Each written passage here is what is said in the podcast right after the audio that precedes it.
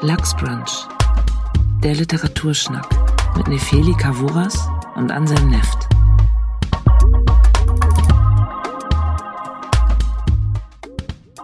Ja, herzlich willkommen zur bereits vierten Folge von Lachsbrunch. Ich freue mich sehr, dass meine geschätzte Kollegin und Freundin Nefeli Kavuras wieder hier am Start ist. Hallo Nefeli. Hey yo. Klingt ja total ausgeschlafen. Ähm, siehst auch ganz munter aus da in dem kleinen Bildschirm hier, denn das ist unsere erste Aufnahme, die wir nicht im selben Raum machen. Wie dem auch sei, wir haben heute endlich wieder einen Gast. Es ist Sebastian Stürz, ein ähm, Mann, der Hamburg heimsucht seit ein paar Jahren. Ähm, er ist nicht nur jemand, der Grafiken animiert für Film und Fernsehen. Ich glaube, neulich sogar den Vorspann für den Tatort äh, zusammengestellt, sondern er ist auch jemand, der Musik produziert, äh, als Medienkünstler tätig ist, einen Podcast betreibt, also die extrem geile Konkurrenzveranstaltung zu Lachsbranche, nämlich die Alphabeten mit seinem Sidekick Gerrit Jöns Anders. Da laden sie please sich immer. Ja. Please don't call him Sidekick. Ach so, ja, stimmt. Ähm, also du bist der Sidekick von Gerrit Jöns Anders. So Ihr zwei zusammen kickt auf jeden Fall den Podcast Die Alphabeten. Äh, vor allen Dingen aber bist du auch noch Autor und hast 2020, jetzt sage ich das auch schon, 2020 deinen Debütroman bei BTB veröffentlicht, einen 700 Seiten Knaller, das Eiserne Herz des Charlie Berg. Auf den werden wir auch noch zu sprechen kommen. Hallo Sebastian. Hallo, hallo. Ich freue mich wahnsinnig hier zu sein. Vor allen Dingen das erste Mal, glaube ich, äh, als Gast in einem. Nee, das ist das zweite Mal. Aber als Sebastian Stürz bin ich das erste Mal zu Gast in einem Podcast und ich muss mich um nichts kümmern. Das finde ich toll. Sonst muss man ja immer darauf achten, dass der Pegel stimmt und äh, am Ende noch alles zusammenschneiden. Und heute kann ich einfach mal drauf loslabern. Fantastisch. Also du bist zum ersten Mal als Sebastian Stürz Gast in einem Podcast und davor warst du in einem Podcast zu Gast als? Ah, ich habe so ein alter Ego, das ist eigentlich ein bisschen auf Eis, aber ähm, ich als Musiker und äh, diese erwähnte Medienkunst aus dem Intro, das war mein Projekt Stubenhacker. Da habe ich mir so einen Cyborg, so eine Maske gebaut und spreche mit Roboterstimme ähm, und mache da auch Musik mit. Ist jetzt, wie gesagt, schon ein paar, paar Jahre her, aber ähm, da musste ich neulich zum Thema künstliche Intelligenz mich mal äußern. Okay. Ja, es kommen Mhm. immer neue seltsame Sachen von dir ans Licht. Jetzt gerade arbeitest du an einem Hörbuch mit Shenya Lacher. Lacher deutet auch schon darauf hin, dass es äh, komödiantisch zugehen könnte. Ruslan aus Marzahn soll das sein. Und äh, ähm, nächstes Jahr schon erscheinen. Und ein neues Romanprojekt, ähm, da bist du auch dran. Nicht, dass ich alles richtig in Erinnerung habe.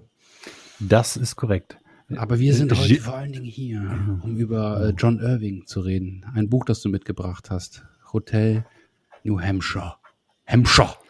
Hemmschau. Ich kläre mal kurz auf, worum es äh, geht in dem Buch, bevor wir direkt darüber reden, wie wir das alle dann gefunden haben. Also Sebastian Stürz hat uns ein, ähm, ein Buch mitgebracht, einen knapp 600 Seiten langen, dicken Schinken äh, von John Irving, erschienen 1982. Und äh, darum geht es um mehrere Hotels und vor allem aber geht es um eine Familie, die wir über Jahre begleiten. Das Buch ist eine Ich-Erzählung. Im Mittelpunkt steht also der Erzähler John und eben seine anderen Familienmitglieder. Da gibt es die sehr schöne und ähm, fluchliebende Franny. Ähm, da gibt es ähm, eben den Frank, den älteren, den anderen Bruder, der ein bisschen verkopft ist, der eine Vorliebe für Uniformen hat. Es gibt Egg, das den jüngsten der Familie, der ähm, schwerhörig ist und ihm das Nesthäkchen ist. Und es gibt Lilly, die ähm, nicht so wirklich wächst, aber dann später in anderen Bereichen ähm, zu wachsen scheint. Und genau, und es gibt vor allem auch dann noch Win Barry, das ist der Vater, ähm, der nämlich die ganze Familie durch seine Träume ähm, ja im Grunde beeinflusst. Also er träumt davon, ein Hotel zu besitzen. Und dieser Traum führt die Familie von einem Hotel, das äh, eine ehemalige Schule ist, bis nach Wien und bis nach New York im Grunde. Und ja, 600 Seiten, es passiert sehr viel. Es gibt absurde Charaktere, es gibt eine Kreisch-Annie, es gibt mehrere Bären, Susi den Bären, ähm, Earl, es gibt nicht einen Freund, Freud, nicht zwei Freuds, es gibt zweieinhalb Freuds und ja. Sebastian, warum, warum dieses Buch? Ich habe das ähm, sehr äh, mit 16 gelesen und das hat mich total umgeblasen. Ich habe davor Gab und wie er die Welt sah gelesen. Das war mein Einstieg in John Irving. Das fand ich auch schon sensationell. Und äh, ich habe, wie gesagt, wenig Erinnerungen, erstaunlich wenig Erinnerungen an den Inhalt gehabt. Aber so ähm, verschiedene Eckpunkte sind mir hängen geblieben. Besonders die, äh, das Verhältnis zwischen Bruder und Schwester hat mich nachhaltig beeindruckt und äh, das, das habe ich nie vergessen. Wie war es jetzt für dich, das nochmal zu lesen? Das war ganz toll. Das war wirklich, ich, ja, das war, ähm, ich muss zu meiner Schande gestehen, ich finde das, äh, dass ich es nicht gelesen, ich habe mir vorgenommen, das auf Englisch zu lesen und ich bin wirklich kläglich gescheitert, obwohl ich mir eingebildet habe, genug Englisch zu sprechen. Aber ich musste dann doch immer, ich wollte dann immer alles nachschlagen und das hat den Lesefluss dann so arg äh, gebremst und dann bin ich zum Hörbuch gewechselt. Ah ja, gesprochen von Rufus Beck. Ich ja. glaube, das haben wir alle drei mehr ja. oder minder auch gehört, oder? Ja, ich habe es auch reingehört. Ich habe das auch äh, Ey, und, genutzt. Und ich habe original ähm, vor zwei Stunden die letzten Minuten gehört und dann den Schluss musste ich auch im Tempo ein bisschen abspeeden, damit ich noch rechtzeitig fertig werde. das, das ist ja mega. Das sind ja so Überschneidungen hier, weil ich habe eben auch noch kurz vor Start unserer Aufnahme äh, versucht, dein Buch zu Ende zu lesen. Das hat 714 Seiten und ich bin bei Seite 700. Musste da aufhören. Aber ich war auch äh, kurz vor knapp erst fertig mit meinen kleinen Notizen. Also alles sehr knapp heute. Wie war es denn, ein Buch, das dich als Jugendlicher so enorm beeindruckt hat, jetzt wiederzulesen? Lass uns Anteil haben an deinen Emotionen. Es war wirklich äh, ähm, erhellend. Diese Erfahrung hat auf alle Fälle äh, mir gezeigt, dass man das tun sollte, Bücher nochmal lesen. Macht ihr das? Ja. Regelmäßig? Oder ist das so ein Ding bei euch? Nö. Nee, ich glaube, am ehesten lese ich Kinderbücher immer, wenn ich erkältet bin. Mhm. Also so die, die, die, also Astrid Lindgren lese ich immer, wenn ich krank im Bett liege. Aber ansonsten Stimmt. Es gibt, es gibt so einige Sachen, die ich da, da lese ich noch mal rein, wenn ich noch mal äh, meine Erinnerungen auffrischen möchte, wenn ich mir denke, ah, war das wirklich so, wie ich es erinnere, aber so einen ganzen Roman noch mal lesen. Es gibt so viele Romane und ich komme eh nicht hinterher. Ansonsten können wir auch gerne noch darüber reden, wie ich Hermann Hesse als Jugendlicher und dann später noch mal mit Mitte 30 gelesen habe. Auch das. Äh, oh Gott, bitte nein, das möchte niemand hören. Ja gut, das sind, ja, ja, das sind die verstörenden Geschichten aus meinem Leben. Ähm, aber was war denn so erhellend, Sebastian? Und vor allem auch als 16-Jährige. Also ich möchte beide Erhellungsmomente haben. Ich möchte dich als 16-Jährigen haben und dich als Jetzt-Version. Ich weiß nicht, wie alt du bist. 46, also 30 Jahre ist das her. Und ähm, erstaunlich fand ich, was ich, was ich mir gemerkt habe und, und was ich vergessen habe, weil Vergewaltigung ist ja wirklich das große Thema eigentlich. Und da hatte ich, das da hatte ich mit 16 wahrscheinlich einfach noch überhaupt keinen Zugang zu. Und das äh, finde ich faszinierend, dass man dann, äh, dass man es schafft, das irgendwie so mitzulesen und es mhm. einen gar nicht groß berührt. Und ähm, inzwischen, äh, wow, heftig, heftig.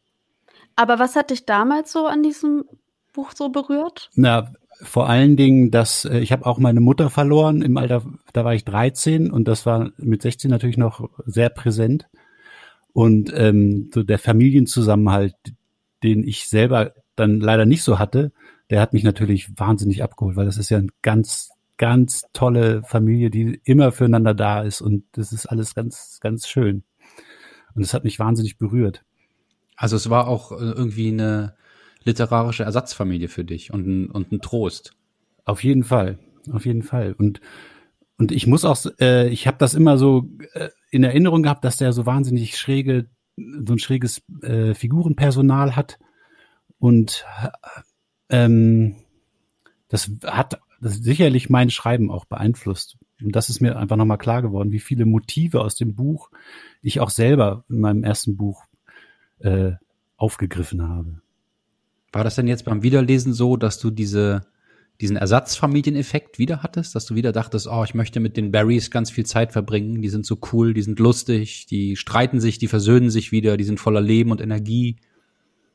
Ja, so ein bisschen, bisschen Neid auf eine, auf eine große Familie mit vielen Geschwistern war auf alle Fälle, also Neid ist eigentlich ein hässliches Gefühl, aber so ein, ja, so ein schönes sich reinträumen in, in, in eine wahnwitzig verrückte Familie, die durch unheimlich viel Scheiße gehen muss und das irgendwie zusammen hinkriegt. Hattest du das auch, Nefeli, dass du äh, Familienneidgefühle bekommen hast? Interessanterweise nicht. Ich glaube, das, was mich am, am ehesten getröstet oder mitgenommen hat, war das ähm, herrschende Vertrauen zwischen den Geschwistern. Also, dass man wusste, irgendwie die akzeptieren die Eigenheiten der jeweils anderen Person. Also die wissen darum, die sind genervt davon, aber dass trotzdem, da ist der Raum dafür da. Da ist der Raum dafür da, dass man sich denkt, ach, so ist eben meine Schwester oder so ist eben mein Bruder. Und ich versuche gar nicht die andere Person zu verändern, sondern ich nehme sie, wie sie ist und gehe damit gesund um. Und das, obwohl wir ja wirklich von sehr jungen Leuten sprechen, die dadurch, dadurch sehr reif wirken, einfach durch das gesunde Verhältnis von Liebe, was da herrscht. Ja, und auch dieses Akzeptieren von, äh, von der innerfamiliären Machtstruktur. Ne? Franny ist die Anführerin, ganz klar. Ne? Das akzeptieren alle und dann auch später, wenn sie in die quasi Mutterrolle für alle schlüpft, toll. Du magst starke Frauen, ne? In der Literatur zumindest. Auf jeden Fall.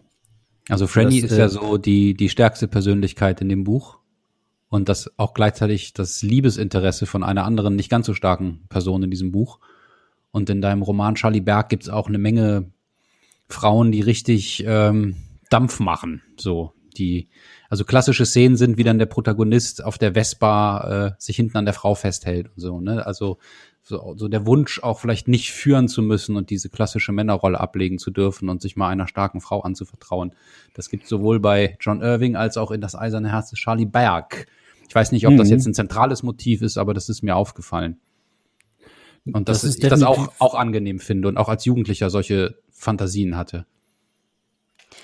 Wie war das nochmal denn für dich, Ansem, ganz kurz? Also hattest du das Gefühl, das Buch holt dich ab oder auch vor allem dieser Familienaspekt? Jetzt haben nämlich Sebastian und ich darüber geredet, aber du kamst jetzt gar nicht zu Wort dazu. Naja, ich dachte auch, dass Sebastian jetzt noch erzählt, ob es ihm genauso gut gefallen hat wie früher oder nicht, bevor ich zu meinem Vernichtungsfeldzug antrete. gut, dass du es schon mal ankündigst. Wow. Doch, es hat mir, es hat mir definitiv sehr gut gefallen. Also ich war stark berührt in einigen, speziell äh, im letzten, im letzten Viertel oder im, in den, auf den letzten Metern, wo dann Franny das erste Mal so einen Zusammenbruch hat, weil sie ist ja wirklich die ganze mhm. Zeit stark und bestimmt die Regeln auf eine sympathische Art und Weise eigentlich. Und dann am Ende bricht sie halt und das, boah, da muss sie echt heulen. Mhm. Wie ging's dir, Nefeli? Tränen, Gelächter, Liebe, Hass? Alles. Oh Mann. Das komplette Gesamtpaket in einem dicken äh, Buch. Ich habe mich am Anfang des Lesens gelangweilt.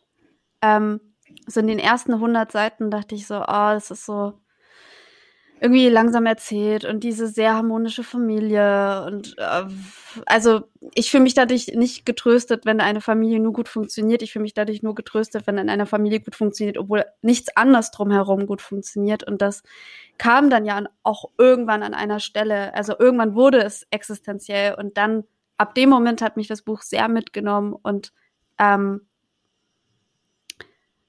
ich war extrem fasziniert. Ich fand es das toll, dass es so das Gegenteil von intellektuell ist. Irgendwie ist es total draufgängerisch auf seine Art und Weise und trotzdem spielt es aber mit Ebenen der großen Literatur.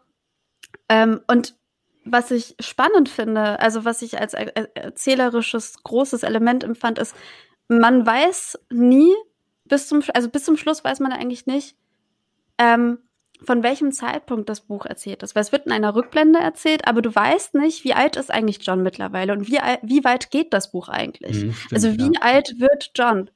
Und das ist total spannend, weil du kannst dadurch den Figuren beim Wachsen so sehen. Also die Jahre vergehen und man liest immer weiter, aber man weiß nicht, wo endet das eigentlich? Wo ist eigentlich dieses Happy End und gibt es das überhaupt? Und das ist so eine Erwartungshaltung, die mich beim Lesen immer wieder dazu gebracht hat, dass ich, dass permanent Spannung aufgebaut worden ist, weil ich mich immer gefragt habe, was passiert eigentlich letztendlich mit den Charakteren? Mhm. Ja, das ist, ist überhaupt nicht so ein Plot äh, erkennbar am Anfang. Ne, es ist, es meandert so durch die durch die Familiengeschichte und wie sie umziehen und dieses erste Hotel aufziehen und und ich habe mich dann zwischendurch auch gefragt, okay, wie geht denn das eigentlich? Was was ist denn das große Ding am Ende? Und dass Terror ein Thema dieses Buches ist, also Terrorismus, äh, das darf ich jetzt sagen, ohne zu spoilern, mhm. ähm, ist mir komplett entfallen. Also hatte ich keine Erinnerung dran. Und das ist ja wirklich ein wichtiger Punkt in dem Buch. Ja, glaub, Und das, das liest man natürlich äh, zu heutigen Zeiten nochmal ganz anders, ne? Wenn, wo Terrorismus halt so ein Dauerthema für uns gerade ist, mhm. aus allen Richtungen. Und dass da dann ausgerechnet Linksterrorismus auf so eine mhm. ganz verquere Art äh, eine Rolle spielt, fand ich sehr faszinierend. Äh, das ist aber auch natürlich ähm, auch ein bisschen kompliziert an diesem Buch, dass es so viele Elemente gibt, die ähm, einzeln für sich eigentlich eine große Geschichte wären. Also mhm. du könntest das Buch eigentlich im Grunde zerschneiden mit einer Schere und du hättest immer noch gute für sich stehende Geschichten. Und trotzdem schafft es Irving, dass jede kleine Geschichte, die irgendwie reingequetscht wirkt, doch nicht reingequetscht worden ist, sondern im Großen und Ganzen irgendwie Sinn ergibt finde ich. Aber das sind jetzt meine positiven Worte, ähm, weil ich äh, ein bisschen Angst habe vor dem, was jetzt kommt. Ansim guckt nämlich sehr finster. Ich sehe es an seiner Stirn an. Nee, ich sehe bei Webcams immer so finster aus. Die leuchten mich maximal schlecht aus. Und dann so von unten rauf. Also das ist wirklich gruselig. Ich gucke selber nicht gern dahin. Ich mache mal einen ähm, Screenshot. Ja, ich will eigentlich, oh, ja. also ich meine, Leidenschaft für ein Buch ist immer schöner, als davon genervt zu sein. Und ähm, man sagt ja auch, wer liebt, hat Recht. Und ich möchte eigentlich eure ähm, positiven Eindrücke gar nicht mh, hm, unterbrechen, sondern eigentlich noch viel mehr davon hören. Also, Was ist ähm, das denn für ein Zitat? Wer liebt, hat Recht? Ja, keine Ahnung. Das, das kommt mir nicht irgendwo. richtig vor. Ich glaube, das ist von Paracelsus. Oh, wir können dann direkt Sag ich einfach mal. Ich möchte, ich möchte dann, ich möchte noch ein bisschen mehr äh, weitere Liebe ja, verbreiten. Schwärmt, schwärmt, ich, schwärmt, umso, umso größer wird man Werk der Zerstörung. Oh yes. oh ja, ich, ich will auch noch was hören von dir, Nefeli. Ich, ich, Nein, ihr habt doch noch gar nicht genug gelobt. Ich meine, das ist doch wirklich, äh, also wenn man in der Jugend begeistert war und als Erwachsener dann wieder und du liest es zum ersten Mal, Nefeli, du hast noch nie was von John Irving gelesen und ähm, sagst etwas, was echt ein großes Kompliment ist, dass diese ganzen vielschichtigen Teile irgendwie alle doch letzten Endes zusammengehören und ein großes Ganzes ergeben, dann ist, ist das ja irgendwie doch ein tolles Kunstwerk. Ja, und ich, ich mochte, also am Anfang dachte ich wirklich, das ist einfach pure Unterhaltungsliteratur, es ist irgendwie, es liest sich weg und da passiert eigentlich eben, wie gesagt, nichts Großes. Und dann ähm, ist es doch irgendwie schön, mit wie vielen kleinen Details es daherkommt. Unter anderem den Spruch, der ja schon fast nervig oft erwähnt wird, aber bleib immer weg von offenen Fenstern.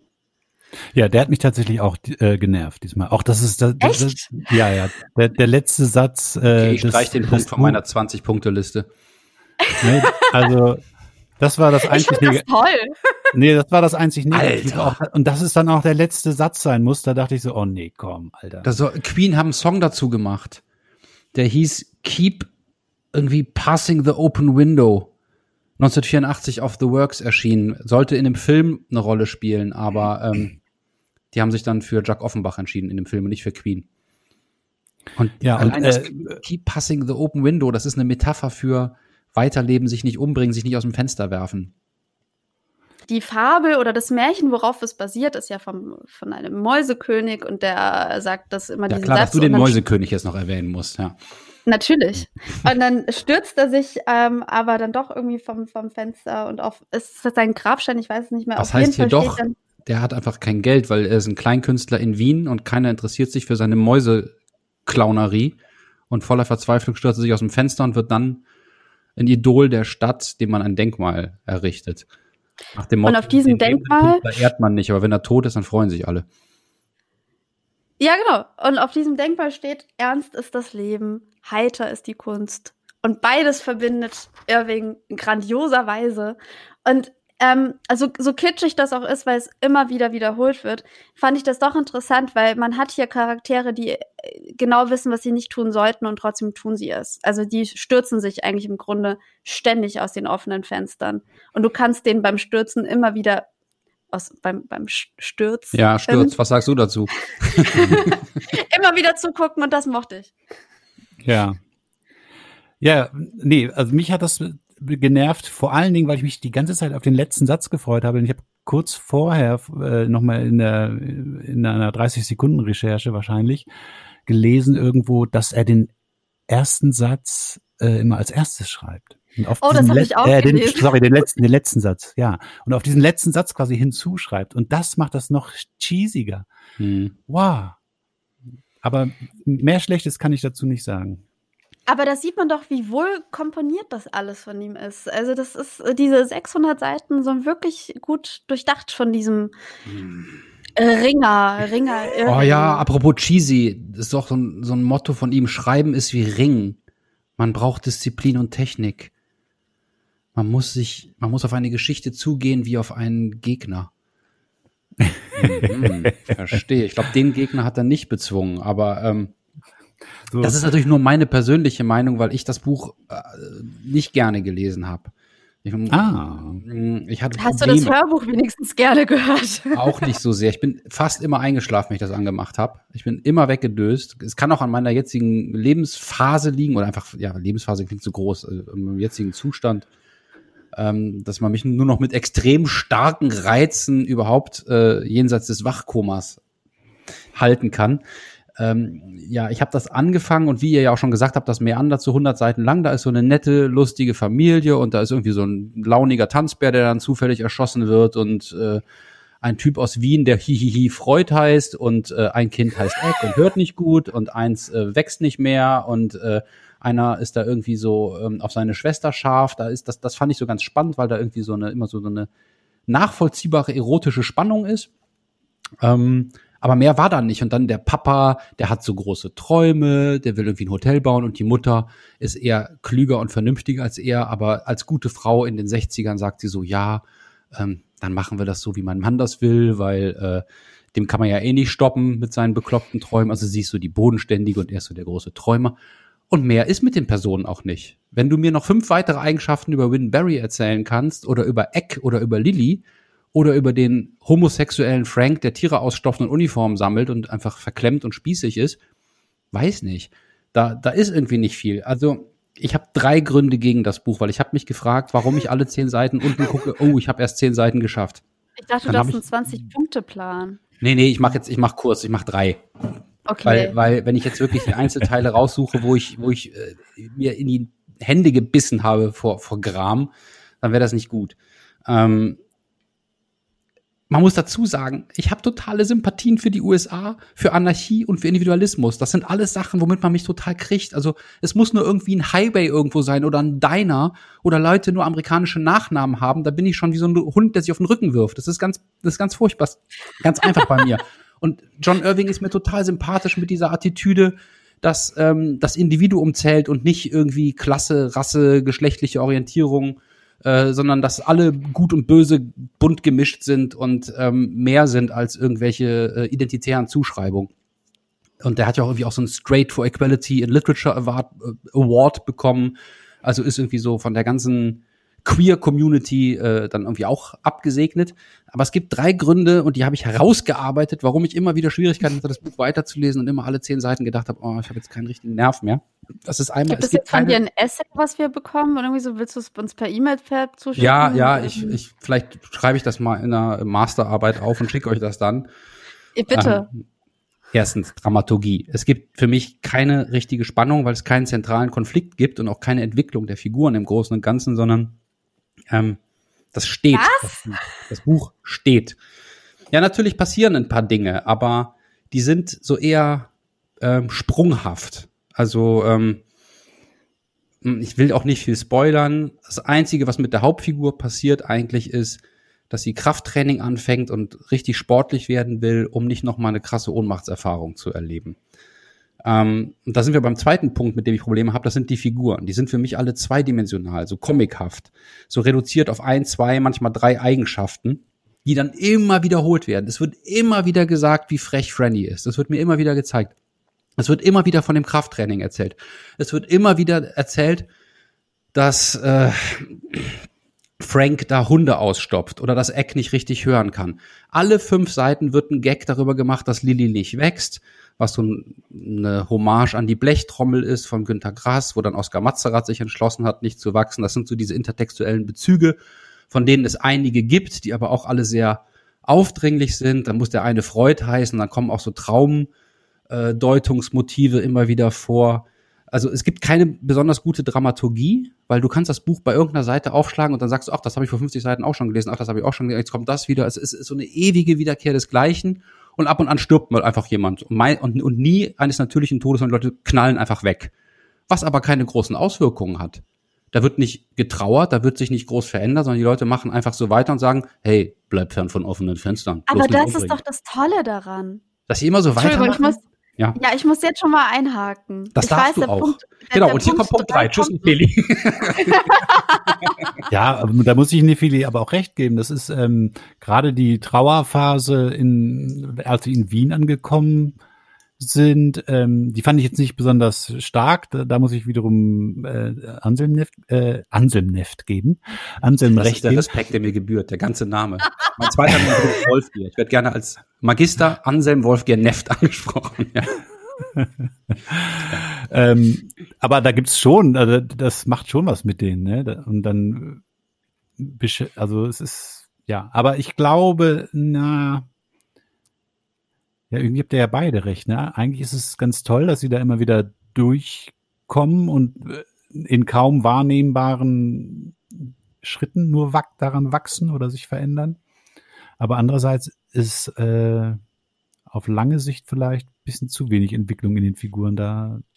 Naja, es ist aber nicht negativ so, auf. Es ist ja einfach ist so, dass ihr beide das Buch richtig, richtig gut findet und diese Emotion ist ja nicht falsch. Das ist ja genauso richtig, wie dass ich es nicht so gerne gelesen habe. Und das Spannende ist ja, dass wir uns jetzt darüber nee, austauschen. Lieber hat immer recht, also habt ihr recht. Was? Lieber hat ja immer recht, also haben wir recht. Genau, ich habe dir das beste Argument schon mh, hm, dummerweise in die Hand gegeben. Okay, Lasst mich gerade noch meinen dritten Punkt sagen und nein, dann können, dann können wir gucken. Ja, auch also besonders besonders schön finde ich den stumm geschalteten halben Kopf von Piero, der hin und wieder den, den Kopf, so, so ein nicht gefundenes Osterei hier rausragt. Ja, aber dann dann hin und wieder so den Kopf lachend in den Nacken wirft und man sieht nur die Nasenspitze. Ja, das, das ist toll. Der Mann, ja, der Mann gibt dem Lockdown ein Gesicht. Genau, Piero ist hier für die Technik zuständig und ist hier leise vor sich in Sauerkraut. ähm, Fermentiert aber zurück zum Punkt. Also, ja, Sebastian, wir haben hier eine spannende Situation und zwar haben wir quasi Engelchen und Teufelchen. Mhm. Anscheinend Teufelchen Neft und Engelchen Kavuri. und, ähm, und, und, ihr merkt schon, dass ich nie, dass ich sehr beeinflussbar bin und immer wenn einer was, von euch was sagt, bin ich eigentlich dessen oder deren Meinung, ja. Mhm. Prima, das, das finde ich jetzt sehr spannend. Nein, aber ich möchte einhaken, weil das fand ich ja das eben das Gute an dem Buch, dass es kein großes Drama ist, dass es nicht darum geht, dass jetzt der ganze Verlustschmerz über 50, mhm. 60 Seiten auserzählt wird, weil das weiß man doch. Man weiß doch, wie hart es ist, eine Person zu verlieren. Ich muss das nicht nochmal lesen. Ich lese es schon in tausend anderen Büchern und bin dann schon deprimiert. Und dieses Buch ist einfach ein lebensbejahendes Buch. Es passiert total viel Scheiße, die trotzdem ernst genommen wird. Das schafft nämlich dieses Buch. Es ist totaler Unsinn. Es sind so viele witzige Flüche drin im Grunde. Das möchte Boah. ich auch nochmal betonen. Ach komm. Verfickte Scheiße, ja. Jetzt kommen wir noch zu dieser Kraftausdruckssprache, wie meine Oma gesagt hätte. Kraftausdrücke. Ja, okay. Ja, äh, die, ich fühlte mich da abgeholt. das hat dich abgeholt? Mensch. Ja, absolut. Ich dachte ja. so, geil, endlich fluchen die mal ordentlich. Endlich sprechen die mal von Ficken und Scheißen und keine Ahnung was. Die Wörter, die sich so richtig schön Scheiße, ja. Das war vielleicht nee, 1981, als das in den USA erschienen ist, auch tatsächlich wild. Also da sind ein ich paar auch. Hippies, haben da ihren Joint fallen gelassen, vermutlich, als sie das gelesen haben. Bestimmt. Jetzt lässt äh, Sebastian seine Zigarette dafür zwar nicht fallen, aber ähm, ich finde trotzdem, also der ganze Ernst, der dir ja irgendwie fehlt, ist da, der wird nicht auserzählt, aber er ist da und ich finde, man merkt schon, er macht etwas mit den Figuren. Da gebe ich dir auch nicht recht. Also man merkt vor allem, dass Franny eben nicht nur die witzige ist, sondern im Grunde einen ähm, angebrochenen Charakter hat und die immer mit sich ringt und das über Jahre. So, jetzt halte ich auch wieder die Klappe, ja, ja, damit nee, du nee, das, ist ein, das, ist ein, das ist ein guter Einwand. Äh, du, du hast gesagt, du findest es gut, dass er nicht zeigt, äh, so auch so melodramatisch zeigt, was dann der Verlust ähm, mit der Familie macht. Ähm, das finde ich auch okay, äh, dass man das, Das melodramatisch zeigt, aber ähm, ich muss es in den Figuren spüren und ich habe das Gefühl, manche sind dann einfach nur Behauptungen. Frandy ist noch am besten gezeichnet, aber bei alle anderen, da wird immer, immer wieder nur das Gleiche über die wiederholt. Ja, aber man muss auch sagen, es ist ja eine Ich-Perspektive. Und Mhm. natürlich, äh, John, ähm, also John hat ein besonderes Verhältnis. Hm. Genau, der John. John heißt, er hat ein, ein, ein besonderes Verhältnis zu, zu, zu Franny, dass die Geschwister, die anderen Geschwister, die teilweise zweidimensionaler ähm, daherkommen, liegt, glaube ich, einfach das daran, dass wir die ganze Zeit aus seinem Kopf heraus die Welt Ja, okay, sehen. gutes Argument. Das äh, gebe ich dir. Und, Und man liest aber trotzdem, ähm, wenn man gen- wenn man es genau liest oder genau das Hörbuch hört, ähm, dann dann ahnt man eigentlich schon, dass in den anderen Geschwistern mehr passiert, als John das vielleicht wahrnehmen möchte, weil es ist ja auch schmerzhaft zu sehen, wie es den anderen Geschwistern geht, wenn man eigentlich die ganze Zeit nur an die eine Schwester denkt. die Ja, jetzt einem so rettest du das Buch mit deiner Interpretation. Aber was, was sagst du, Sebastian? Ja, ich habe mich beim Lesen gefragt und ich will jetzt nicht spoilern, aber ähm, es gibt ja Figuren, die im Laufe des äh, Buches verschwinden und ähm, die fand ich besonders schwach gezeichnet und ich habe mich gefragt, ob das mit Absicht gemacht wurde. Damit man sie Ja, nicht so oder doll auch nach vermisst, dem das wäre Motto, ja Quatsch. Ne? Ich habe als Erzähler keine Lust mehr auf die Figuren. Ich lösche die jetzt mal aus. Ich kann das ja, denn das muss man vielleicht sagen. Das ist auch ein sogenanntes metafiktionales Buch. Das heißt also ein Buch, das Was ist über das denn? Literaturwissenschaft, ein schreckliches, ein ganz schreckliches Fach, das ich zum Glück nie studiert habe. Nein, Ich auch nicht. Deswegen kann ich auch so gut darüber urteilen. Ähm, metafiktional bedeutet, soweit ich das verstanden habe, dass man die eigene Fiktionalität in einem fiktionalen Werk thematisiert. Das heißt, das Buch ist ausgedacht und du stellst aber ganz klar auch dar, dass es ausgedacht ist anhand von ein paar Merkmalen. Ähm, zum Beispiel, indem du äh, so Gedichte da rein zitierst, indem du ganz offensichtlich mit erfundenen Namen arbeitest, wie dass der dann Freud heißt und ähm, der der eine Typ aus Wien und dass du ähm, Anspielungen an andere Romane und Gedichte einbaust, sehr offensichtlich.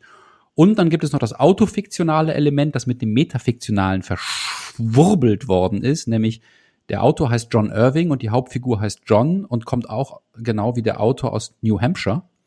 Und autofiktional bedeutet einfach eine Mischung aus Autobiografie und ausgedachtem, wo man jetzt über die jeweilige Gewichtung streiten kann, weil das auch ein bisschen äh, im Auge des Betrachters oder der Betrachterin liegt. Aber ich komme ja gar nicht zu meinem dritten Punkt auf diese Weise. Der Sprache. Also wenn die Dramaturgie mich schon irgendwie nicht abholt, weil die so vor sich hin eiert und irgendwie nicht richtig weiß, was sie will, wenn die Figuren eigentlich größtenteils eindimensional sind, der ich erzähle, ist wahnsinnig blass. Ich finde das cool, dass er Krafttraining macht, aber was macht er sonst? Nüchte. Gut, er entwickelt sich ein bisschen in Wien, gebe ich ja zu. Aber die Sprache, die flutscht so vor sich hin, ist ohne Glanz, ist so eine Gebrauchssprache, was okay wäre, ähm, wenn nicht ab und an dem Autor eine Metapher einfiele, die er dann totreiten muss. Einmal denkt er, oh, wie nenne ich den Hund? Sorrow, ah nee, im Deutschen dann Kummer. Ah nee, dann kann ich ja äh, so Wortspiele mit Kummer machen. Kummer bleibt am Ende Sieger. Kummer immer oben auf. Es gibt kein Leben ohne Kummer. Huhuhu, geile Idee und ich habe mir das selber ausgedacht. Oder ähm, halt dich halt fern von offenen Fenstern. Oder ersetzt ständig in wörtlicher Rede, und es gibt sehr viel wörtliche Rede, die betonten Worte kursiv, was aber in der deutschen Setzung überhaupt nicht funktioniert. Oh Gott, du verfickter Mann. Ich so, hä, was? Wieso betont er jetzt nicht Mann, sondern verfickt? Ne? Oder also ich, ich werde dauernd aus dem Lesefluss geholt wegen diesen komischen Kursivsetzungen, die irgendwie Dynamik reinbringen sollen, aber das Gegenteil tun. Und ich würde sagen, insgesamt sprachlich kann man sagen, es ist irgendwie solide gemacht. Es hat sogar eine gewisse Eleganz in dieser schlichten Schnodderigkeit. Und ich würde auch nicht sagen, dass der John Irving nicht irgendwie ganz gut Dialoge schreiben kann. Aber alles in allem leuchtet die Sprache nicht, sondern die rockt so runter und bringt, bringt nicht einzelne Sachverhalte, einzelne Momente, einzelne Stimmungen, einzelne Charakterbilder irgendwie wirklich so zum Schein. Da muss ich dir das ist dann mal alles ein bisschen geben. öde. Ja. aber ich finde das gar nicht öde. Ich finde, das ist jetzt vielleicht gar nicht, ähm, das ist natürlich nicht die Stärke des Buchs, da- das stimmt. Und äh, es gibt tatsächlich auch, wenn dann mal, das mit den Metaphern ist mir dann hier und da doch auch negativ aufgestoßen. Ich sagte ja schon, dieser immer wiederkehrende Spruch auch. Ähm, was mich aber fasziniert hat, was ich wirklich äh, sehr gut gemacht finde, ist dieses ständige in der Chrono Chronologie vor und zurück und man weiß manchmal gar nicht, an welchem Punkt sind wir denn und plötzlich sind fünf Jahre vergangen und dann erinnert er sich doch nochmal an die Kindheit und das ist so ein geiler Flickenteppich aus Zeitebenen, der total spielerisch daherkommt und eigentlich nie nervt. Und das fand ich, das ist mir bei, als 16-Jähriger überhaupt nicht aufgefallen. Mhm. Und das, das fand ich wahnsinnig gut gemacht. Und äh, ja, das muss man können. Und trotzdem ist es ja, ähm, um nochmal auf die Dramaturgie zu sprechen zu kommen, Anselm, es ist ja klar chronologisch erzählt. Also es gibt zwar immer wieder auch Erinnerungen an die Kindheit, aber es ist trotzdem, es gibt eine klare Dramaturgie. Also man geht halt mit der Nur Zeit was mit. klar chronologisch erzählt ist, hat es doch keine Dramaturgie. Naja, doch, weil es geht, im, im Letz, äh, letztendlich ist es ja Coming-of-Age-Roman. Es geht darum, den, den Kindern, also John ist am Anfang zehn Jahre alt Mhm. Ähm, und wir begleiten ihn mehrere Jahre. Und es geht darum, da die Kinder beim Erwachsenwerden zu, zu sehen. Und das funktioniert. Also ich hatte genau diese ähm, cringy Gefühle von, man ist jetzt jugendlich, man verknallt sich, äh, man hat die ersten ähm, sexuellen Erfahrungen und so. Das, das wird alles irgendwie klar wiedergespiegelt. Und es geht halt alles langsam in seine Zeit. Und ich möchte noch mal eine andere Sache betonen, die ich total toll fand, ähm, wo das Buch für mich nämlich mehrere Ebenen hatte. Ähm, die Sicht der Kinder auf die Eltern. Mhm. Ähm, das wird total toll erzählt, weil als Kind siehst du deine Eltern als selbstverständlich an. Also die, deine Eltern sind die Helden, deine Eltern sind die, die die krassesten Sachen erzählt Mhm. haben. Und dann irgendwann gibt es eine Phase, wo man dann seine Eltern ein bisschen verachtet und irgendwann gibt es dann die Phase, wo man sich denkt, Moment einmal, was fühlen eigentlich meine Eltern? Und das bringt ja eine Form von Demut gegenüber sich selbst auch als kleines Teil dieser großen, großen Erde, aber auch gegenüber der Eltern auch wieder. Und dieses, ähm, das wird so toll ge- gezeigt. Also diese Liebe der Kinder des Vaters gegenüber und auch dieses Verständnis des Vaters gegenüber, ähm, was mit dem Älterwerden immer wieder wächst, das ist so toll erzählt. Und das war für mich eigentlich auch eine Art und Weise der Dramaturgie, weil ich finde, ein Strang ist im Grunde auch zu sehen, ähm, wie gehen die eigentlich mit den Schnapsideen des Vaters um im Laufe der Jahre. Und Nefeli, die ich sag's nicht gerne. Ich sag's nicht gerne, aber du hast recht. Äh, ja, nee, dass, dass du, dass, dass der, die Perspektive auf den Vater sich von, man nimmt ihn einfach so als äh, Helden hin, zu, das ist auch ein Mensch mit Gefühlen ähm, und dass so eine Empathie erwächst beim Ich-Erzähler, äh, ja, total gut gesehen. Das ist tatsächlich ergreifend sogar. Äh, wo wir beim Thema er Ergriffenheit sind, können wir eine kurze Pause machen, damit ich mir Zigaretten holen und ein, ein Wasser abschlagen kann. Ja, ich muss auch ein Bier holen, aber Ja, ich will auch noch, ich will das auch noch mal, bevor du gehst, Ja. bevor du gehst, will ich dir noch mal auch recht geben, weil das ist wirklich, ähm, hat mich besonders auf die letzten Meter hat mich die Figur des Vaters komplett gekriegt, ne? Weil er ist ja wirklich der Idiot und man denkt die, die ganze Zeit, oh, der reitet die in diese Wiener Hotelscheiße rein und oh, was für ein Vollidiot und immer verkauft er alle Häuser viel zu billig. Oh Mann. Und dann am Ende ist er natürlich, trumpft er so richtig auf und yes. Wisst. Ja, ja, er hat, er hat einen großen Moment und Freud auch. Ja. Ja. Ich Okay, möchte auch, während ihr in die Pause geht, ich lese einfach, während ihr in die Pause geht, irgendwie den Anfang des Romans einfach vor. Ja, Um mach das. Das ist vielleicht ganz gut, wirklich, um Aber- mal ein Gespür für zu bekommen. Genau, aber ich möchte, dass ihr, ich habe eine Frage an euch. Und zwar, was ich so toll finde, Lilly, die ja ähm, nicht wächst, also einer der Geschwister, ähm, die bezeichnet alle aus ihrer Familie als Helden. Und Im Roman. Hm. Im Roman. Und ich hab- als Helden dar. Ah, Das ist auch wieder typisch Genau. metafiktional in einem Roman einen Roman schreiben lassen, der über dieselbe Familie geht. Ne? Das ist That's Metafiction, baby. Ich finde es ich find's ganz geil. Und auf jeden Fall, was sie sagt, auch wirklich, ähm, ich, ich habe euch dort als, als Helden dargestellt, weil ihr für mich Helden seid. Und ich fand das einen spannenden Aspekt. Und deswegen ist meine Frage an euch, die könnt ihr, darüber könnt ihr nachdenken. Das ist jetzt wie so eine Schulklasse, wo dann die Lehrerin sagt, so, während ihr eure Sachen einräumt, denkt ihr jetzt bitte drüber nach. sind die Figuren eigentlich alle Helden? Und mit dieser Frage entlasse ich euch in die Bierholpause und ich lese jetzt einfach den, Anna, den, den Anfang vor. Ich will gar nicht, gar nicht Bier holen, ich will zuhören. So, so gut bin ich gar nicht im Vorlesen. Erstens. Der Bär namens State O'Main. In jenem Sommer, als mein Vater den Bären kaufte, war noch keiner von uns auf der Welt. Wir waren noch nicht einmal gezeugt. Weder Frank, der Älteste, noch Franny, die Lauteste, noch ich, der Nächste, noch die Jüngsten von uns, Lily und Egg. Mein Vater und meine Mutter kannten sich von klein auf und waren praktisch miteinander groß geworden. Doch ihre eheliche Vereinigung, wie Frank das immer nannte, hatte damals, als Vater den Bären kaufte, noch nicht stattgefunden. Ihre eheliche Vereinigung, Frank? triezt ihn Franny gern. Frank war zwar der Älteste, aber mir kam er jünger vor als Franny und sie behandelte ihn immer wie ein kleines Kind. Du meinst doch Frank, sagte Franny. Dass sie noch nicht angefangen hatten mit Vögeln. Sie hatten ihr Verhältnis noch nicht vollzogen, sagte Lilly einmal, obwohl sie abgesehen von Egg jünger war als wir anderen, spielte sich Lilly immer als die große Schwester von allen auf, sehr zum Ärger Frannys. Vollzogen, sagte Franny. Ich weiß nicht mehr, wie alt Franny damals war, aber Egg war für solche Sprüche bestimmt noch zu jung. Den Sex haben Vater und Mutter doch erst entdeckt, nachdem der alte Herr diesen Bären gekauft hatte, sagte Franny. Der Bär brachte sie auf die Idee, ein richtig ordinärer, geiler Bock, der dauernd Bäume besprang und an sich selber herumfummelte und versuchte, Hunde zu vergewaltigen. Ah, auf der ersten Seite schon haben wir das Wort vergewaltigen, auch interessant. Er hat hin und wieder einen Hund rau angefasst, sagte Frank angewidert. Er hat nie Hunde vergewaltigt.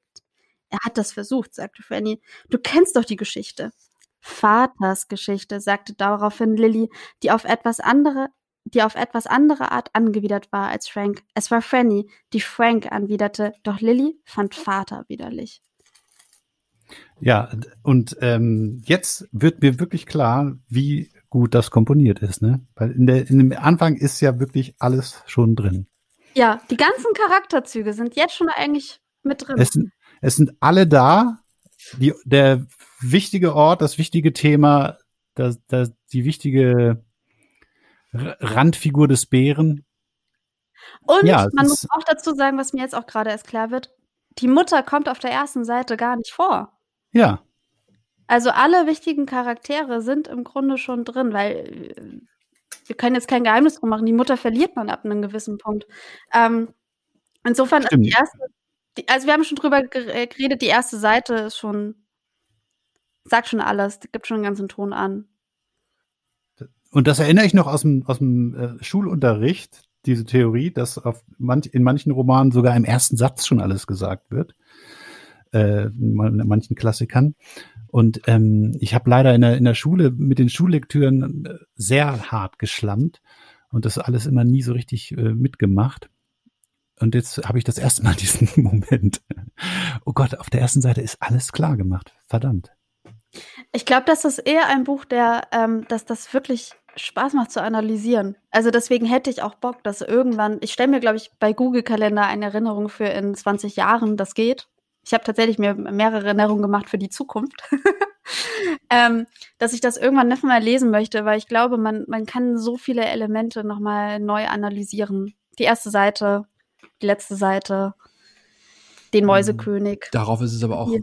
Ziemlich offensichtlich angelegt, ne? Also so zu so Und ist das was Schlechtes? Ja, das darf doch mal gut sein, Anselm. Äh, ja, jetzt kommen wir mal ja, zurück auf okay, meine ich Frage. Ich bin auch geschwächt. Es darf auch mal was gut sein, ja.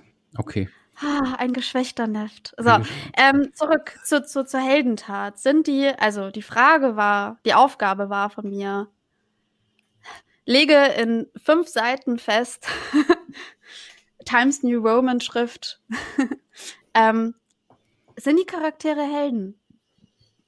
Ich hätte schon direkt mit Ja antworten können. Begründe. Das, ich muss, das ich sind keine fünf Seiten Stürz. Nee, ich musste, ich musste da auch gar nicht ähm, drüber nachdenken, weil ich darüber schon nachgedacht hatte, nämlich in dem Moment, wo, wo Lilly dann zur Autorin wird und genau das sagt. Für mich seid ihr alle Helden. Und da habe ich natürlich dann auch gedacht, stimmt, so, ne?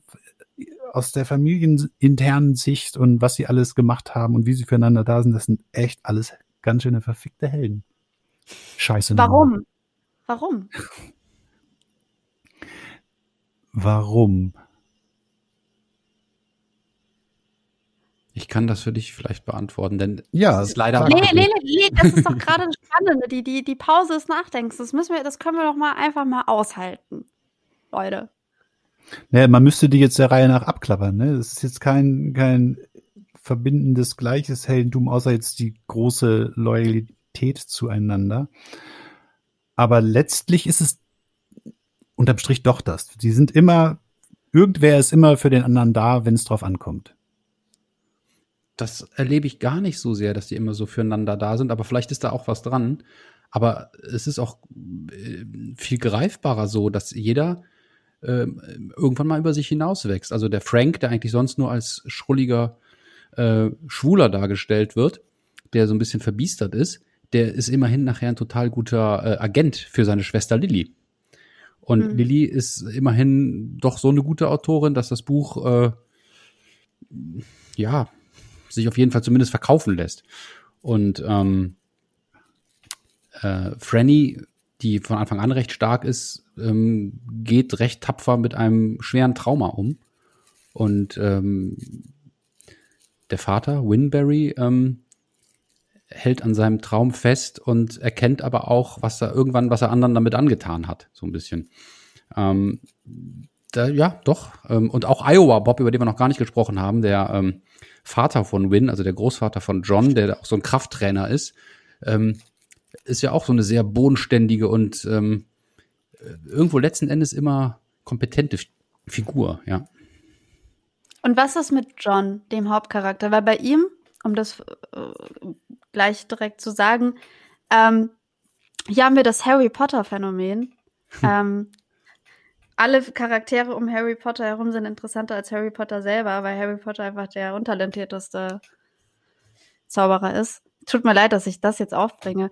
Aber John ist ja eigentlich, also der ist der, der am wenigsten auffällt. Der ist halt so Durchschnitt. In, in jedem, in, in fast allen Belangen ist er irgendwie Durchschnitt. Bis auf Und- die Wookies, die auch nachher noch zum Einsatz kommen, recht brutal. Genau, also er fängt ähm, aus, aus Hilflosigkeit heraus mit äh, dem Gewichtheben an. Äh, was Naja, ziemlich er, toll erzählt ja. ist. Aber ist, ist er ein Held? Na klar, ich meine, er ist, er hat dieses traumatische Erlebnis mit seiner Schwester und da ist er der Hänfling und ab da pumpt er sich auf, bis er äh, 20, nee, wie alt ist er, zwölf Jahre später mit diesen Muskeln einfach nur mal ähm, Zudrückt. den, ja, Ja.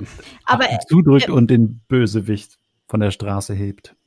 aber er versagt doch im Grunde an der einen Sache, wo er wirklich gerne Held gewesen wäre. Und zwar ist er hilflos. Also er ist genau das Gegenteil von einem Held. da und ist er ein Kind. Ja, aber das ist der Anfang. Da muss er ja das. Harry äh, Potter das versagt ja, auch, als das, seine Eltern umgebracht werden. Das ist ja, das ist ja das, weswegen das alles passiert und wo er hin muss, nämlich dass er dann endlich mal helfen kann. Ja, das stimmt. Ähm, man kann das so sehen, dass sich auf jeden Fall äh, bei allen dann doch heldenhafte Züge zeigen. Das Schlimme daran ist, dass das auch durchaus auf eine Entwicklung der Figuren hindeuten könnte, die aber, das muss ich dann wieder für mich ins Feld führen, halt sehr sprunghaft bei vielen Figuren passiert, außer vielleicht bei John und Franny. Ja, aber da wiederum habe ich das Argument, dass es natürlich einfach nur aus Johns Wahrnehmung Ja, heraus ja, ja, passiert. ja, Das checkt natürlich stattgegeben. ganz lange nicht. Ja, danke. Ach, ich finde das aber toll, dass hier so, das, das hat man ja selten in Diskussionen, dass, ähm, also bei mir ist das ständig so, aber ich, ich beobachte das selten, ähm, äh, Leute sich so überzeugen lassen. Also ich bin totales Fähnchen im Wind, ihr könnt mir alles erzählen. Ja, man Das ist versucht schön, ja deswegen letzten haben wir dich Endes auch nur, eingeladen. bei, bei Literaturkritik versucht man ja letzten Endes in der Regel auch nur seine total persönlichen Eindrücke äh, mit einem mehr oder minder guten Fundament aus literaturwissenschaftlichen Argumenten und viel Rhetorik ähm, aufzufetten. ähm, und natürlich ist das Spannende eigentlich das Persönliche, also warum man von einem Buch persönlich betroffen wird oder nicht. Ich muss auch sagen, dass ich das ganze Vergewaltigungsthema, das sich wie ein roter Faden durch das Buch zieht, ähm, und wo auch alle Teile irgendwie dazu zusammengehören, ähm, nicht schlecht gemacht fand. Also es ist, ich hatte nicht das, den Eindruck, dass John Irving das oberflächlich benutzt und sich damit nicht auskennt und sich nicht dafür interessiert, sondern er ähm, interessiert sich für die Auswirkungen von, von dieser Art von Trauma. Und er sagt auch etwas, was in der damaligen Zeit, glaube ich, ziemlich bahnbrechend gewesen ist und vielleicht auch das Buch äh, so stark macht. Nämlich, dass das, was da passiert, so in damaligen Highschools relativ üblich gewesen ist und auch wieder mit umgegangen wird, relativ üblich gewesen ist. Und erst 2015 ist ein Buch erschienen, Die Schande von Missoula von John Krakauer. Das ist ein dokumentarisches Buch, wo er in einer Highschool-Stadt ähm, mit den Opfern und den Beschuldigten Interviews geführt hat. Ein sehr aufwühlendes Buch, das es kostengünstig bei der Bundeszentrale für politische Bildung gibt und das ich sehr empfehlen kann, auch wenn es nicht angenehm ist, das zu lesen. Ähm, dass erst 2015 dann so, ja, ins Bewusstsein langsam dringt, was John Irving schon 1980 oder 81 ist es erschienen, thematisiert. Nämlich ähm, eine, eine flächendeckende Epidemie von irgendwie nicht richtig bearbeiteter Gewalt gegen meistens Frauen und Mädchen an den Schulen. Und äh, ich weiß nicht, ja, wie habt ihr das wahrgenommen? Ja, ich hatte auch das ein ganz angenehmes Gefühl dabei, dieses Gefühl, dass da jemand sich mit einem Thema auseinandersetzt und da so eine äh, da kann man halt so viel falsch machen, wenn man da so ein bisschen mhm. flapsig auch mit umgeht, wie das ja durchaus die Figuren so machen, ne? Und äh, die kriegen, das kriegt er irgendwie hin, äh, glaubhaft zu vermitteln oder mir jedenfalls, ähm, dass er sich da schon sehr viel und äh, mit Leuten auseinandergesetzt hat, die Erfahrungen in der Richtung gemacht haben und ihn das wirklich, wirklich interessiert, was heißt interessiert, beschäftigt. Ne? Und mhm. ich finde, er hat dann einen tollen Weg gefunden, das ja, einem nahe zu bringen, ohne dass es nur Qual ist und es trotzdem nicht äh, zu leicht zu nehmen. Mhm. Das, ich finde, also ähm, eine Figur wird vergewaltigt und sagt aber von sich selber nicht, dass sie vergewaltigt wird, sondern dass sie verprügelt worden ist, weil sie das nicht so richtig wahrnehmen möchte. Und wir treffen dann aber das kann man ja erzählen, wir treffen auf Susi den Bären. Ähm, Im Grunde eigentlich, glaube ich, mein, mein Lieblingscharakter in diesem. Also ich finde, das, das Buch hat eh Potenzial, mehrere Lieblingscharaktere zu entwickeln, weil man so schnell so eine Bindung zu allen Charakteren aufbaut. Ähm, und Susi, der Bär, ähm, ist eine Frau in einem Bärenkostüm, die das Menschsein nicht mehr ähm, aushalten kann aufgrund von einer Vergewaltigung. Und die selber und, ein Raubtier dann wird, weil man könnte ja so archaisch sagen, Vergewaltigung ist immer das Raubtier-Beutephänomen, was in der Menschheitsgeschichte so ganz tief eingeschrieben ist als ja epigenetische Erinnerung. Und sie wird dann total. ein friedfertiger, aber eigentlich ähm, asozialer Bär. Genau, also sie hat auch damit zu kämpfen, dass sie sich selber nie schön findet. Also es braucht so viele Menschen, um ihr überhaupt einen, einen Hauch von Selbstvertrauen irgendwie schenken zu können. Und selbst das ist ein, ein, ein großes Ringen. Und ähm, dass, dass John Irving Susi den Bären erschafft und mit dieser anderen Figur zusammenbringt, das ist schon toll, weil es das, das Thema und die Komplexität von Vergewaltigung extrem ernst nimmt und zu sehen, wie unterschiedlich gehen Menschen damit um. Mhm. Ähm, das hat mich extrem berührt. Also ich habe das Gefühl, er hat das sehr ernst genommen. Und ja, und er reduziert sie nicht auf ein Opferdasein, sondern das Nein, sind eigenständige nicht. Figuren, die viel mehr sind als nur das eine Ereignis. Und trotzdem ist dieses eine Ereignis sehr prägend für sie. Es geht darum, dass er ähm, mehrere Figuren sind, die ernsthaft darum bemüht sind, die Welt zu einem besseren Ort zu machen. Und das versuchen die alle mit so einem Ehrgeiz und einer Disziplin und so voller Herz. Und das finde ich schon toll. Und dann ist es mir egal, ob ich am Ende glaube, dass das Resultat ankommt, sondern ich sehe einfach das Bemühen. Ich sehe das Schwitzen im Bärenkostüm. Hm. Ja, ich kann mich nur wiederholen, du hast recht. ähm, Danke. Sebastian, du hast ja ähm, dieses Jahr einen großen Roman veröffentlicht. Krimi, Familiengeschichte, Coming of Age, äh, Sex, Gewalt, Humor, äh, Kraftausdrücke, ähm, Hirschgulasch, ähm, Schusswaffen, ähm, Krautrock. Und es ist so wie, wie die, die deutsche äh, Provinzvariante von dieser ähm, John Irving Welt, aber trotzdem mit einem ganz eigenen Ton und ähm, einer Sprache, die mir persönlich besser gef gefällt auch. Ähm, und das Buch hat mich auch anfangs viel mehr reingesogen als John Irving. Ich will mich jetzt nicht versteigen zu dem Satz, Sebastian Stürz Roman ist besser als Hotel New Hampshire von John Irving, aber ich habe es doch etwas lieber gelesen, auch wenn es ebenfalls seine Längen hat.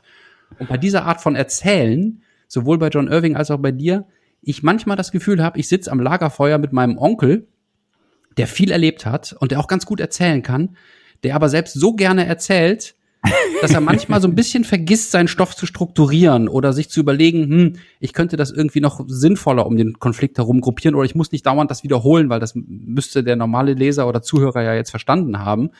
Ähm, Können wir diesen Onkel mal bitte zum Podcast einladen? Ich finde, er klingt toll. Ja, Na gut. Aber äh, der langen Rede kurzer Sinn, Sebastian, ähm, was ist dir denn jetzt aufgefallen beim Wiederlesen, wodurch dein eigener Roman, dein eigenes Schreiben dann doch vielleicht von Irving so beeinflusst worden ist? Ja, sicherlich ähm, die erwähnten Frauenfiguren.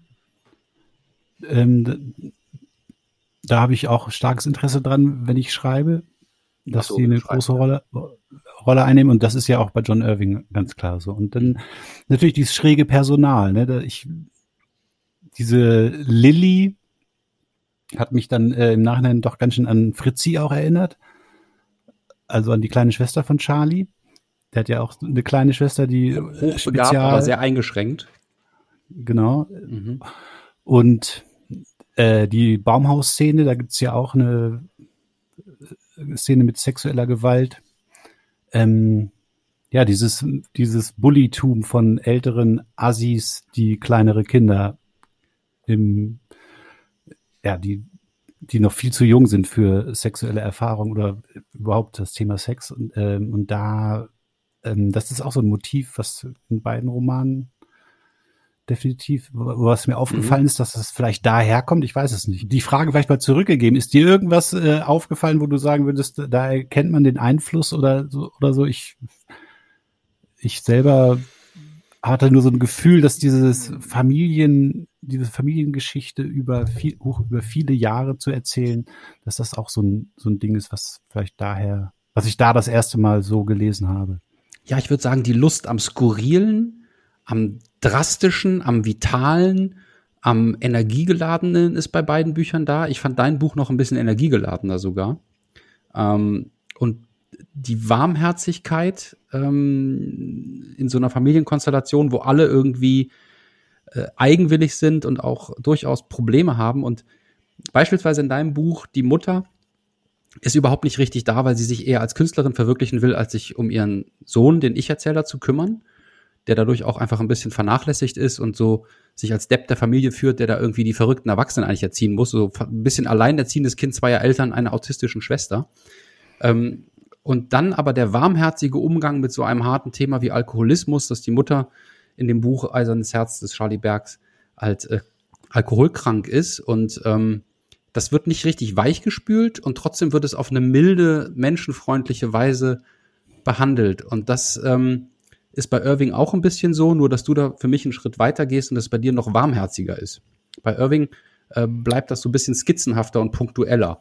Diese Attitüde, ähm, das Leben ist schon schwer genug, lass uns doch einfach gute Geschichten erzählen, lass es uns doch schön machen, lass uns doch auf die positiven sinnlichen Erlebnisse gucken, lass uns doch dem Sex geneigt bleiben in seiner ganzen Komplexität. Lass, lass uns doch versuchen, äh, immer wieder das Sinnliche im Leben zu feiern als Fest äh, obwohl es auch vergiftet sein kann manchmal.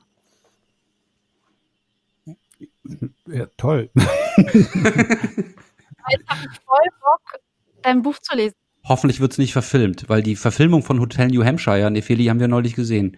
Ach Gott. Äh, nee, das mache ich gar nicht erst. Das, mach ich, das kann, kann nicht funktionieren. Vielleicht als Serie.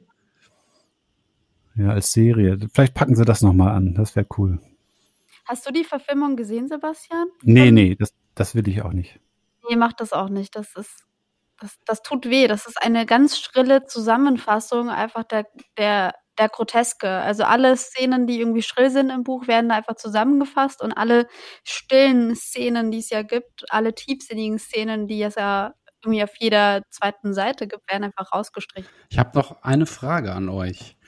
Mhm. Beide Bücher das Hotel New Hampshire und äh, das Eiserne Herz des Charlie Berg sind sehr freizügig im Umgang mit dem Thema Sexualität. Es wird einfach klar benannt, was da stattfindet und ähm, äh, es wird auch ein großer Fokus darauf gelegt und Menschen werden generell als äh, lustaffin dargestellt. Also äh, der Trieb ist irgendwie eine ganz wichtige Antriebsfeder ähm, in, in beiden Geschichten. Und könntet ihr euch vorstellen, dass sich der Zeitgeist da gewandelt hat, dass also als John Irving seinen Roman geschrieben hat, das als befreiend wahrgenommen wird und heute, wenn Sebastian Stürz seinen Roman äh, das Volk bringt, das als, ach ja, ja, okay, ist so ein bisschen drastischer. Oder ist es, hat das immer noch ein befreiendes Potenzial, so offenherzig darüber zu schreiben? Was sagst du, Sebastian? Das ist ja eine, eine, eine leider ähm, blöde Frage, jetzt mich das zu fragen und die viele, die hat das Buch nicht gelesen, aber ja, aber ich will ähm, trotzdem beantworten. Ha. Das war klar. Ich hatte, ich habe, ich hatte schon das Gefühl, dass ähm, also wenn es, wenn Leute was an meinem Buch auszusetzen hatten, dann war es das. Oversext. Ja, oder zu drastisch zum Teil. Mhm. Also das, das stößt heute auch auf Widerstände noch. Also, aber ich möchte noch mal drauf eingehen. Ähm, hast du es dann, aber hast du es so geschrieben, weil du vielleicht extra freizügig sein wolltest, weil du das Gefühl hattest, du, du öffnest da gerade noch eine Tür oder weil du einfach. Nee, ich, äh, ich, das ist, ich gehe generell gern an Grenzen und über Grenzen hinaus. Und äh, das war ist bei mir der Antrieb natürlich. Ne? Ich will, ich habe schon Bock auch mal zu schocken, so nicht nur des Schockens wegen, aber doch, des Schockens wegen. also, ja, über die Grenzen gehen. Um ja. gu gucken, was passiert. Was macht das mit jemand, der es liest? Ja, genau. Und man muss ja auch äh, die richtige Stelle der Grenze finden. Ich finde, das ist halt das Schwierige daran. Ne? Man darf jetzt nicht irgendwie äh, alles äh, fallen lassen und einfach nur sagen, oh, jetzt mache ich mal einen antisemitischen Witz zum Beispiel. Und das ist dann die falsche Art, über die Grenze zu gehen. Aber ähm, trotzdem warum? so, ähm, warum? Müssen wir das jetzt wirklich ausdiskutieren? Naja, du, du sagst, ich gehe gerne über Grenzen, aber über bestimmte nicht und äh, auch immer nur einen Schritt und nicht zwei oder so. Und dann würde ich jetzt fragen, warum keinen antisemitischen Witz machen? Also Philip Roth darf es vermutlich, ne? Oder Woody Allen.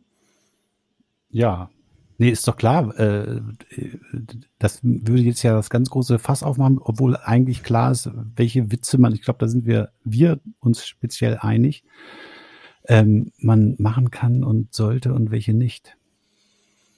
Ja, aber es auch vielleicht eine Kontextfrage, ne, wie ich das einbette. Also ich will jetzt nicht über Lisa Eckert reden, also, sondern über Literatur. ich, ich, wer ist das? eine Frau, die mit nackten Füßen im Fernsehen sitzt und da bin ich persönlich dann schon raus. Ach so. Nee, kenne ich so nicht. einfach ist das. ähm, nee, Grenzen krass, keine Ahnung. Ähm, ich finde es auch lustig. Ich finde so eine gewisse, ich finde auch Fäkalhumor wahnsinnig witzig. Da bin ich leider auch äh, allein auf weiter Flur in meinem Umfeld. Nee, John Irving ist da ganz auf deiner Seite. Der, der, Hund, ja. der Hund furzt sich auch durch 200 Seiten. Äh, richtig, Hund, genau. Und, und, und das furzt sich in den Tod. Ja, der Hund. Und, und das und das Klo, das Klo explodiert, das Klo explodiert und die Scheiße spritzt dem Gast in, in den Bart. Ha, ja, herrlich. Ne? Situationen, also die die Klos, Klos, Klo und John Irving. Ähm, ich ich finde das aber trotzdem eine spannende Frage, ob das also ob, ob die, dieser explizite Umgang mit, mit Sex heute überhaupt noch so drastisch sein kann wie 1980. Und ich glaube nicht, weil ähm, Sex immer noch in seiner Verletzlichkeit immer noch genauso pur und awkward und irgendwie unangenehm. Also kann es noch genauso drastisch sein wie heute, äh, wie ja. damals. Also das ja, Gegenteil, absolut. ja. Ich glaube Also ich glaube, da gibt's äh, also natürlich, man, man tut immer so, als hätte man schon alles irgendwie gesehen und so. Und aber also ich merke das bei mir auf jeden Fall, dass ich immer wieder ähm, das Gefühl habe, ah, okay, da wird gerade eine Grenze überschritten, interessant. Und ja, das, das, macht was mit mir. Was sich halt nicht wiederholen lässt, ist so etwas das erste Mal zu lesen oder dass jemand so etwas das erste Mal schreibt und dass das noch neu ist. Und das ist natürlich viel intensiver damals gewesen als heute, glaube ich. Das glaube ich Dadurch, auch. dass es einfach dass man noch nicht so viel von sowas gehört hatte. Ich habe das Gefühl, die progressiven Kräfte haben zu John Irvings Zeiten generell gesagt, dass Grenzüberschreitung was Gutes ist, weil es den Weg bricht für einen offenen, freieren Diskurs unter diesem ganzen Muff. Und heute Das sa- dreht sagt sich ja das wieder in eine andere lustigerweise- Richtung. Das sagt ja lustigerweise genau die, die Figur des einen Radikalen auch, ne? Dass diese, dass eigentlich diese, der Pornograf, Mhm. Ernst der Pornograf, ja. Ernst der Pornograf, Spielt in Das- Wien eine große Rolle. Mhm. Dass man das Ja. alles braucht, diesen ganzen Porno-Wahnsinn und so, damit es die Revolution alles rein. Ja, er, er sieht das als negativ. Er ekelt sich vor der Pornografie und sagt, lasst uns die Gesellschaft damit fluten, um die Dekadenz voranzutreiben, weil dann ähm, wir es leichter haben, diese sturmreif geschossene Gesellschaft mit einer Revolution zu überziehen. Das ist irgendwie heutzutage eher neurechtes Denken. Ne? Es gibt auch bei Mhm. Julius Evola den Tiger reiten. Ähm, das heißt, nicht gegen die Dekadenz kämpfen, sondern sie noch beschleunigen, um dann wieder zurückzukehren zu den alten identitären völkischen Werten, die es vermutlich nie gab, aber in der Fantasie von so Neurechten oder auch von irgendwelchen Linksanarchos anscheinend eine Rolle spielen. Aber und hat, es ist lustigerweise auch das John Irving-Prinzip. Ja, vielleicht ist er so schlau, dass er in seinem eigenen Buch sich Gedanken macht über die Ambivalenz von so ähm, grenzüberschreitendem Schreiben, ne? dass es irgendwie befreiend sein kann und gleichzeitig zu einer Aushöhlung von, von Werten führen kann, die die Leute dann irgendwann so verunsichert, dass sie sich wieder irgendwelchen beknackten Führerfiguren andienen. Mhm. okay, aber wir haben jetzt alle drei das Buch ja 2020 gelesen und äh, 2020, Entschuldigung.